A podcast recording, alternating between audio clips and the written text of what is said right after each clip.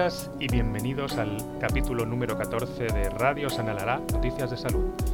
Hoy traemos un tema que seguramente va a interesar a mucha gente, es el tema de las reuniones, las reuniones eficaces o las reuniones, eh, plantear las reuniones de manera eficiente.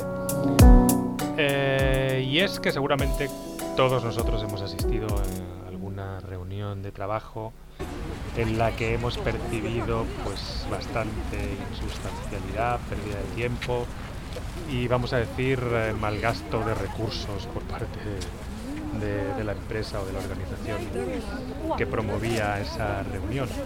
Bueno, y muchos de vosotros os preguntaréis qué tiene que ver eso con la salud.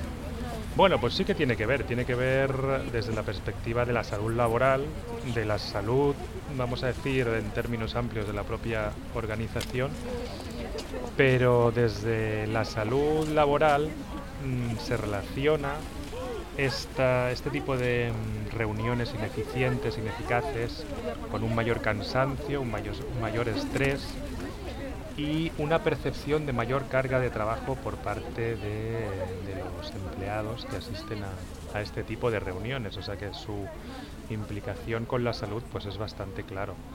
También desde la perspectiva de una definición de la salud más amplia, como la que la propia que hace la Organización Mundial de la Salud hace ya más de 50 años, en la que define la salud como un estado de completo bienestar físico, mental y social, y no solo la ausencia de afecciones o enfermedades, pues está claro que en el entorno laboral, reuniones eficientes en las que no se pierda tiempo y no se redunde en esta percepción de estrés, eh, cansancio y mayor carga, mayor carga de trabajo, pues evidentemente eh, la relación con la salud está clara.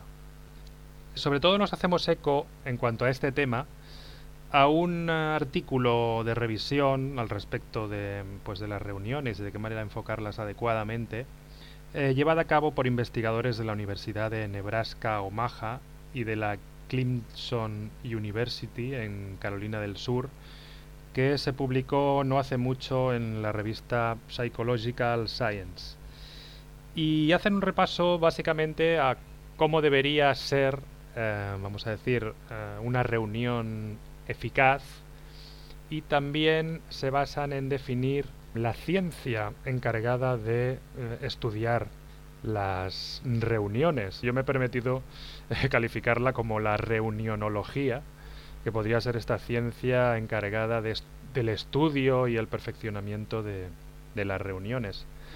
Y es que ya digo, seguro que todos hemos asistido a muchas reuniones, en la mayoría de las cuales hemos acabado concluyendo que pues no hacía falta que hubiéramos estado. Las reuniones, ya digo, tienden a ser ineficientes e insatisfactorias. Eh, hacen gastar mucho tiempo y muchos recursos.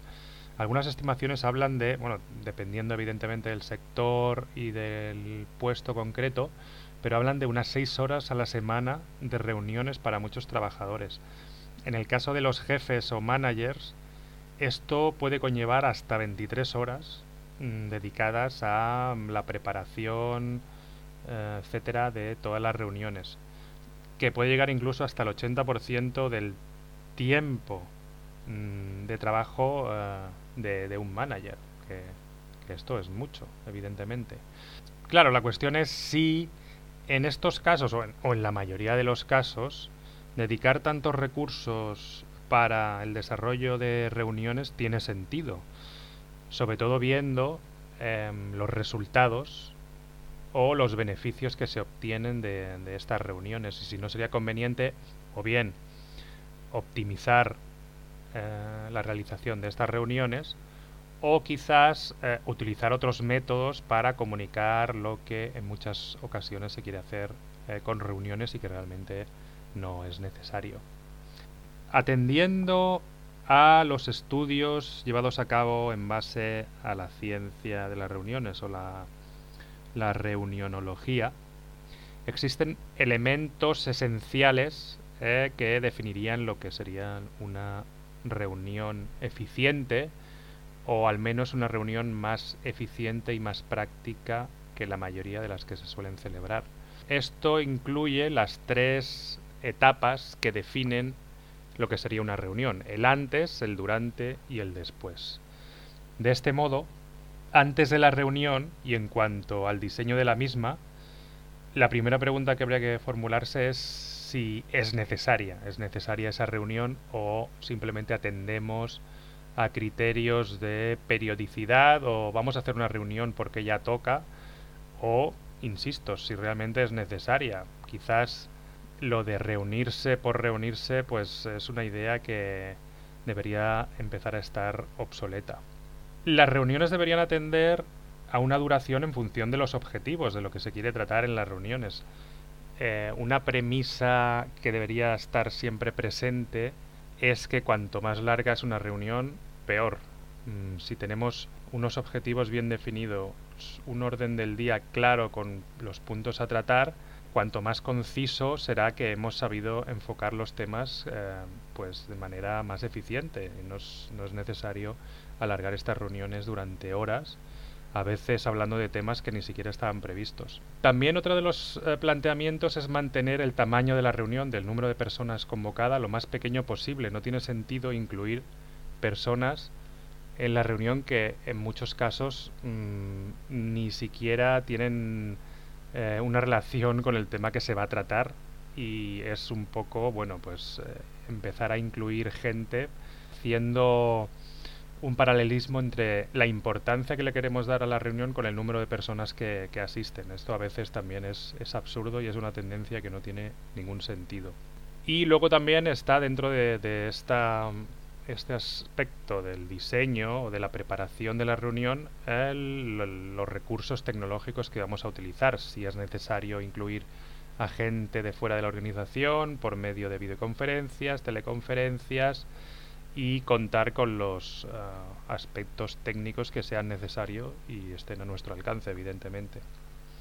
Después, eh, dentro de esta, de esta, vamos a decir, parte previa a la propia reunión, deben quedar claras también las responsabilidades de tanto los convocantes como de los asistentes. Los objetivos y los resultados que se esperan deben estar Mm, prefijados y deben quedar claros de, antemano. Debe prepararse un orden del día con todos los puntos a tratar y difundirlo con suficiente antelación eh, entre todos los, asistentes previstos y que estos evidentemente eh, pues revisen cuál es este orden del día y de qué manera les, eh, les incumbe o les atañe para su posible preparación de, de algunos de estos puntos. Asegurarse como decíamos antes, de que la reunión es relevante para todos los participantes previstos a los que se, se ha invitado a asistir y en el caso de que algunos de ellos pues eh, no tengan razón de estar, pues no invitarlos o anular esta invitación. Como decía, hay que preparar tanto por la parte mm, del eh, ponente o del convocante el orden del día, cada uno de los puntos, como eh, por parte de los asistentes en cuanto a los temas que les puedan interesar. Pasando ya a la propia reunión, también se han de tener claras cuáles son las responsabilidades eh, de los asistentes y de los convocantes. En caso de los asistentes, ser puntual, llegar a tiempo en el que se ha convocado la reunión, intentar evitar quejas y los comportamientos comunicativos dominantes, esto es acaparar todo el protagonismo de la, de la reunión cuando estamos allí meramente como asistentes, ni siquiera somos nosotros los que hemos convocado la reunión. Y por supuesto, eh, intentar evitar en la medida de lo posible las expresiones inapropiadas o fuera de tono, por muy en contra que estemos de pues los postulados que se puedan eh, defender en un momento dado eh, en la reunión. luego también el hecho de evitar llevar a cabo actividades no relacionadas y abstenerse absolutamente de participar en la, reunión. Todos hemos visto seguramente pues la típica reunión en la que hay asistentes por respondiendo mails o directamente en un rincón sin hacer caso de lo que de lo que allí se está diciendo. Evidentemente estas no son las actitudes más adecuadas para que la reunión eh, pues tenga tenga éxito. Por parte de los convocantes, en la propia reunión las responsabilidades serían la de seguir el orden del día que se ha prefijado y que todos a los que a la que todos han tenido acceso y que se señale de manera clara los objetivos y los resultados que se esperan obtener eh, a partir de esta reunión, para que todo el mundo sepa en el contexto en el que nos movemos. Yo creo que este es uno de los problemas de la mayoría de reuniones, que si bien sí suele haber un orden del, un orden del día, no hay unos objetivos y mm, claros definidos, ni tampoco se definen los resultados esperados de, esa propia reunión. ¿no? Muchas de estas reuniones se circunscriben en un, ámbito más informativo, pero que al, al final eh, resulta ser muy poco práctico. También por parte de los convocantes es importante comenzar la, reunión puntualmente, intentar evitar distracciones y que el propio eh, ponente o convocante pues esté haciendo otras actividades a, la, vez que, que, está exponiendo, que está explicando cosas en la reunión. También es importante que exista mm, una predisposición por parte de los convocantes a que los asistentes participen de manera activa y que em, no solo participen en cuanto a dar sus opiniones, sino en la toma de decisiones que va a comportar eh, pues esta reunión. Y en el caso de que existan decisiones que ya están tomadas, pues hacerlo saber de manera clara a las personas que van a asistir a la, a la reunión. También es importante tener claro que mm, la reunión y sus consecuencias no acaban con, eh, con, la finalización de la misma, sino que hay un periodo después que también es importante, tanto a corto como a largo plazo. E inmediatamente después sería preciso siempre enviar un acta y eh, un listado de acciones de acciones tratadas o de conclusiones o de objetivos eh, que se han dirimido durante la reunión para que todo el mundo le quede claro como recordatorio eh, de lo que se ha tratado en la reunión y de la utilidad que en definitiva va, a tener esta reunión. También es necesario que los participantes evalúen brevemente siempre la satisfacción y la calidad de la reunión para Mm, digamos, establecer métodos de mejora de cara a futuras reuniones. A largo plazo sería positivo también establecer mm, la satisfacción con las reuniones que se han ido celebrando dentro de las encuestas que se suelen hacer a los empleados sobre satisfacción y puntos de mejora dentro de la, de la organización. Esto hará que pues la mejora en los planteamientos de las siguientes reuniones eh, siempre esté presente ¿no? y que se perciba como tal para los, para los empleados. La reunionología seguramente es una de las ciencias más importantes a la que las empresas deben, deben contemplar o deben estar muy atentas. Pues esto ha sido todo por hoy. Esperemos que os haya gustado y os emplazamos para un nuevo capítulo de Radio Sanalala, Noticias de Salud. Hasta la próxima, un saludo.